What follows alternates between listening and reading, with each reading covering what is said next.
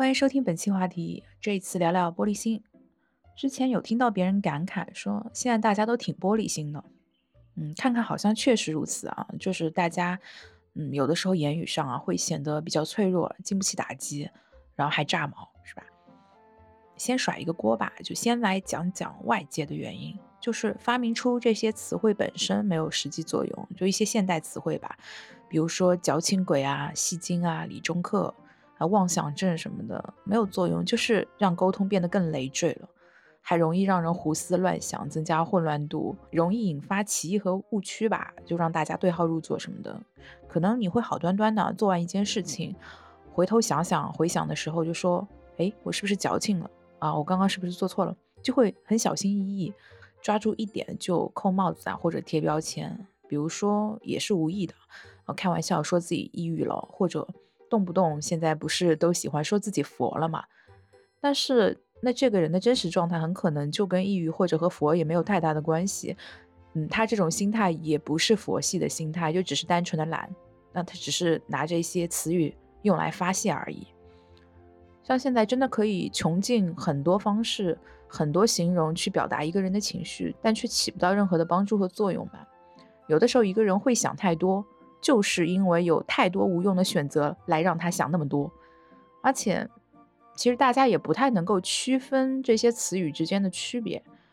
有的时候我在网上会看到一些很厉害的名词解释啊，是作为一个梗出现的，但是确实有一点道理啊。比如说“那你先忙”这四个字，网上的解释就是“好想继续跟你聊天啊，但我要表达的矜持懂事一点，就你忙吗？谁不忙啊？我都能专门为你腾出时间，你就不能放下手头的事情多陪我一会儿吗？真的是气死我了啊！要断气了，真的是能。把这四个字扩写出来啊，很生动，但全是废话。那你说这属不属于通俗意义上的玻璃心呢？就刚才刚才那一段心理活动，那很有可能对方是真的临时有事嘛，但这个内心戏让人拍案叫绝。明明情绪一开始没有那么强烈啊，但是这种概念被发明或者就说被发现了之后，就给了人们放大它的机会。尤其是这种有点负能量的，呃，偏负面的想法，哎，什么酸了，我凌乱了，什么我破防了，都是芝麻大的事情，就彼此震惊来震惊去的，有可能它就是一个简单的误会。生活中有些事情是比较遭罪的，但是更多时候大家就喜欢拿这种东西出来调侃，处处破防的日子还怎么过呢？那如果现实里我这么跟人讲话的话，别人就会说，哎，你这人怎么开不起玩笑什么的。嗯，举个例子啊，这阵子不是因为疫情环境关系嘛，会采取社区的风控措施。那上周有一天，小区又忽然之间被封了，也是第二次了，而且这个第二次还没有预告的，就很临时的通知说，可能是小区里有密切接触者，要临时封闭，而等通知才能解封。这段时间我不是都一直居家办公嘛？当时是事发突然，我也没办法出去采购了。我当时也完全不慌，因为我知道我室友那天是去公司上班嘛。那等他晚上回来的时候，不就正好可以在隔壁超市帮忙代购嘛？而且真的就是在小区门旁边第二间，离得很近，我也可以在大门等他，可以在大门口递东西的嘛，真的是太方便了。但是当时我在微信给他发了这样的一个情况，就是拍了照片跟他讲说，啊，小区目前都这样了，就说能不能晚上帮忙买两桶水啊？太重我去大门口接你啊。对方当时是发了一个震惊的表情包，我心想那行吧，可能在忙，我晚点再问问呗。结果晚点问问还是一个震惊的表情包，哦，发完就开始说别的话题了，人家也没有接我这茬。当时其实我是有点生气的，就觉得。我在说一个很严肃的事情啊，而且我也很着急嘛，嗯，而且封小区之前我也不是啊帮你代购过东西或者帮你拿过东西吗？虽然说对方没有义务来帮我，但由于这个前提，在我当时其实是有期待值的，就以为他一定会回复说，哎，比如说好的，那等晚点忙完我们再聊具体的，就诸如此类的吧。哦，但是没有，就发来一个震惊的表情包。后来我就。刚刚说了嘛，我就生气了，我就嗯很直，然后就直接说，哎，我生气了，你怎么这么不爽快？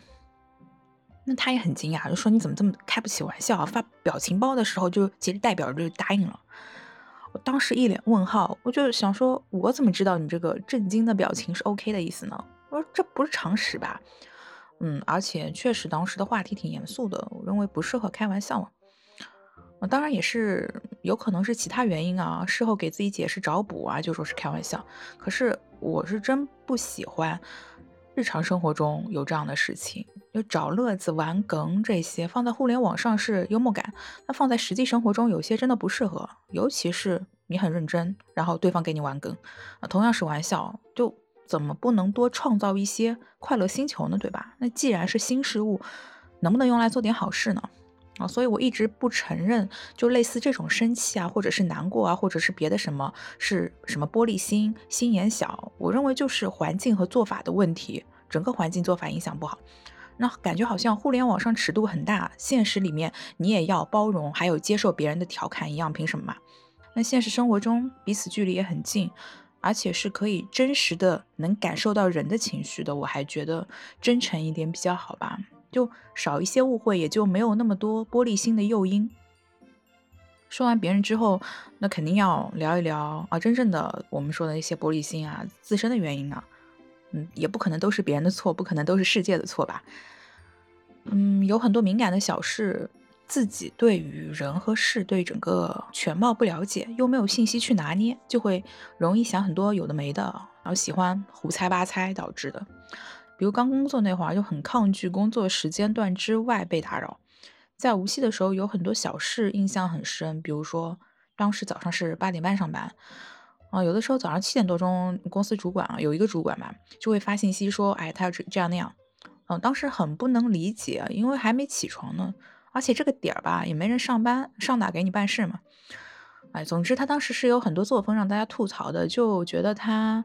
嗯，沟通方面还有处事方面对员工没有人情味。那这个主管当时对我也有些误解，比如说他会一直吐槽我工作就是在喝喝咖啡和散散步，但其实咖啡就是公司的咖啡，公司的咖啡大家懂的呀，就不太好喝的。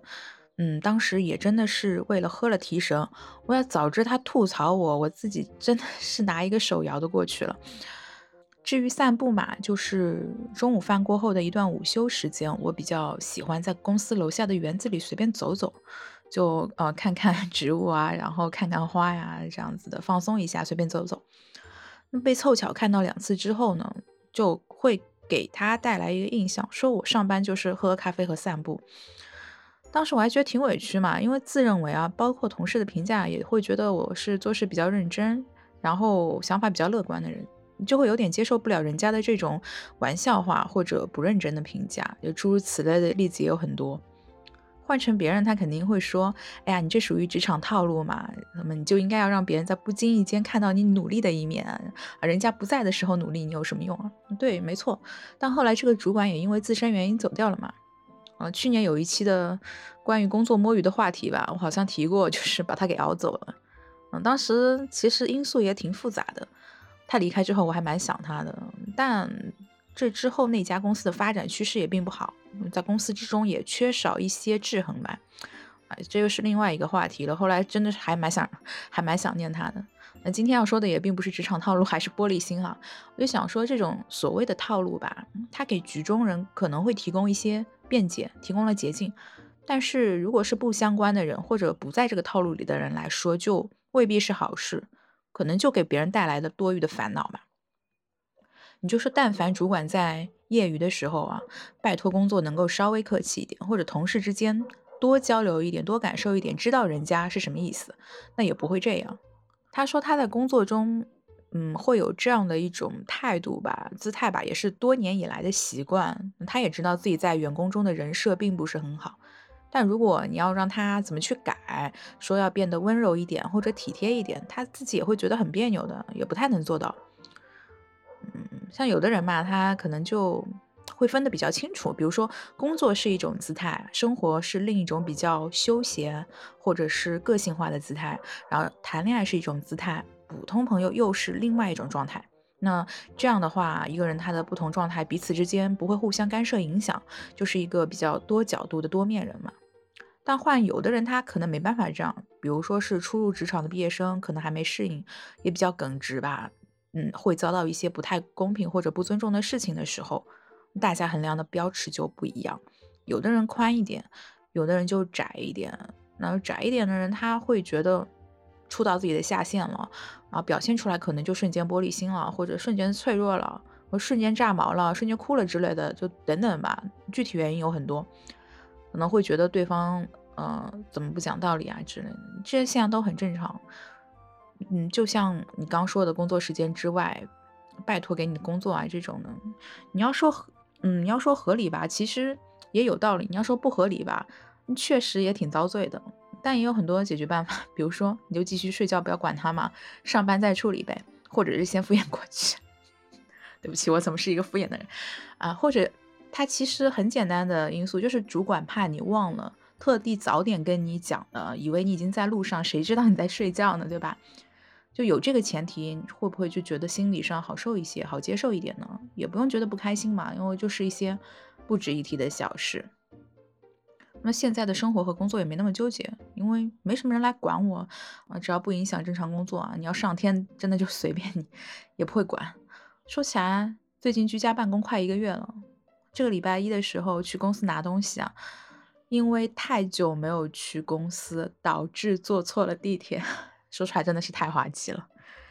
嗯，玻璃心，总之我是觉得不是因为性格不好，而是一种不太成熟、有点孩子气的表现吧。也就属于个人的一种阶段而已，也没什么对不对的。因为现在信息都是很片面的，别人能够展示给自己的也很局限。所以你说一个人自己一时之间没有办法看清真相，会有一些自我的想法，会有一些别人的误会，别人会有对自己的误会，都很正常。如果你和我一样，就觉得自己不是那么有智慧的人，不妨就干脆慢半拍吧，就是多一点时间给自己思考。如果说收到了什么不能理解的事情、不能理解的讯息，就开个小差、发个呆，嗯，在脑子里想一想，这件事真的是自己一上来就认为的这样的状态吗？那在生活中，作为更成熟的一方，也希望给玻璃心多一点包容和理解吧。有可能的话，最好是可以善意引导一下。嗯，因为之前可能会遇到一些我觉得对自己很有启发的人和事，还蛮感谢的。就回归一下，我还是更希望大家能够做一个真诚的人，而不是一个玩套路的人。因为如果这个世界上，我是觉得如果没有那么多谜语人，唉，哪有那么多玻璃心的机会啊？真的是。那现在大家在言语间说话也客观了许多，会变得比较中性嘛。像以前开口可能就分对错，但是现在大家谈话间就会注意一些措辞啊，就只说适不适合、恰不恰当这样的。那比方说这些言辞上、措辞上的改变，也能够避免一些误解，我还蛮喜欢的。嗯，总之今天我们提到的玻璃心呢，一个是外界的诱因，第二来是因为自己自身阶段、成熟阶段的问题。啊，也希望大家对玻璃心好一点吧，玻璃心也可以快快长大。那今天的节目就到这里，感谢大家收听，拜拜。